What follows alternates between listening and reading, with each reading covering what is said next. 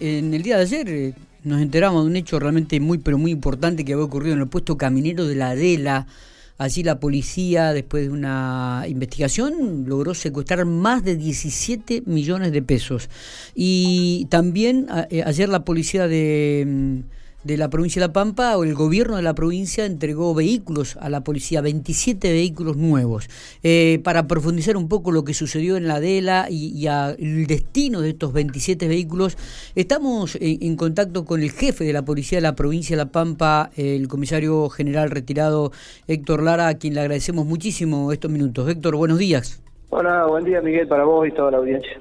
Eh, bueno, eh, ¿qué, nos llamó mucho la atención ayer cuando este, escuchábamos y leíamos este, este, este secuestro de casi más de 17 millones de pesos que, un, que una persona trasladaba en, bolsas este, por, por, por, rutas pampeanas. Cuéntenos un poquitito el, si se puede conocer algún detalle del mismo, Héctor. Sí, bueno, eh, efectivamente a la tardecita de antes de ayer, en el puesto caminero de la Adela, eh, identifican un conductor de un vehículo Peugeot que eh, se conducía desde Bahía Blanca hacia el sur. En principio no decía, no decía un destino cierto. Después manifestó que iba a Neuquén, pero bueno, tampoco es comprobable, ¿no? Claro. Son, son, las palabras del conductor. Y bueno, como estaba trabajando el personal de lucha contra el narcotráfico, que hay un, tenemos un oficial y suboficiales, y un can ahí en el puesto caminero, eh, nos controle lo que hacen es eh, la pasada del perro, ¿cierto? Y eh, bueno, en, principio daba algún indicio como que podía llevar alguna sustancia prohibida. Entonces, ante esa, mm, ese primer indicio, se, se, procede a la requisa del vehículo y no, no tenía sustancias este, estupefacientes pero sí llevaba eh, bolsos con mucho dinero, que en principio él decía que eran alrededor de 10 millones. Pero bueno, entonces eh, se le da primero conocimiento a la justicia provincial, la justicia provincial eh, medio como que no era de su competencia, entonces no podían proceder al secuestro del dinero. Eh, como no se podía eh, saber de dónde procedía ese dinero, se le dio intervención a la justicia federal. Bien. Y el juez federal, el doctor Baric, dispuso eh, el secuestro preventivo de ese dinero y el teléfono del conductor.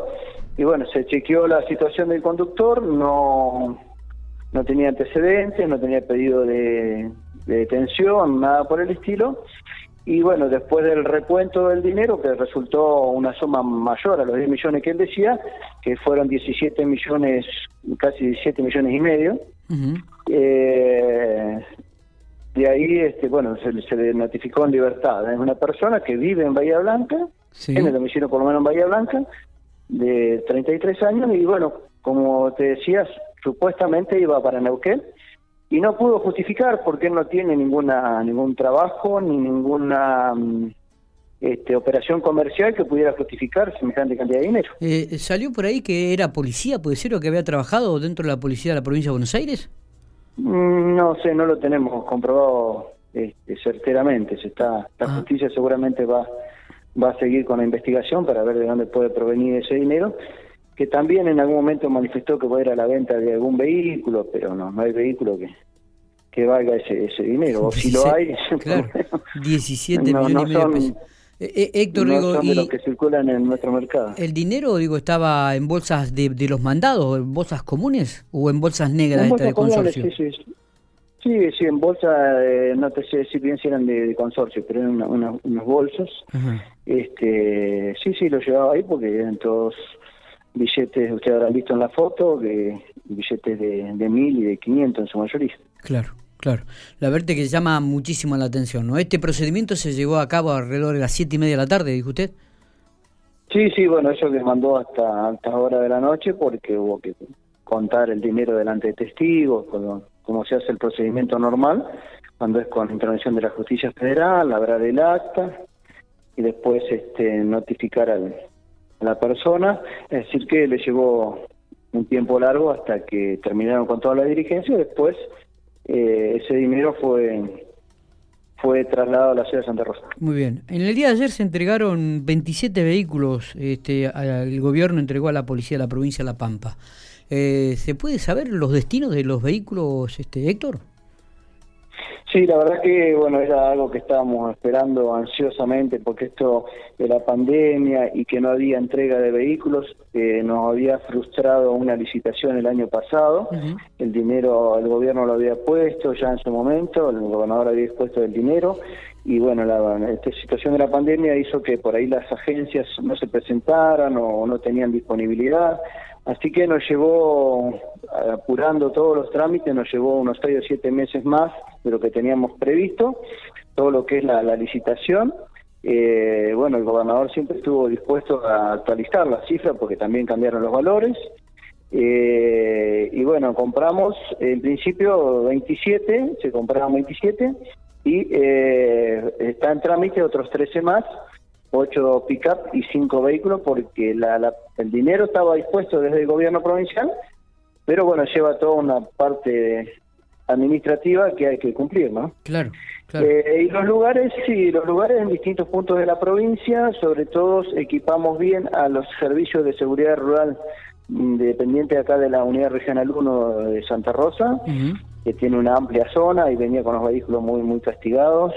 Así que ahí fueron dos pick-up eh, 4x4, ploteadas bueno, como se este, utiliza el uniforme seguridad rural. Claro. Eh, también para acá, para la zona de la UR1, una camioneta también ploteada como se ploteó el, el, móvil del Grupo Especial de Pico, de negro, eh, para el Grupo Especial de acá de Santa Rosa, eh, una pick-up también eh, 4x4 y después, bueno, a algunas comisarías se le dio vehículos automotores y eh, en algunos casos, en particular, alguna pickup, como fue a la seccional sexta.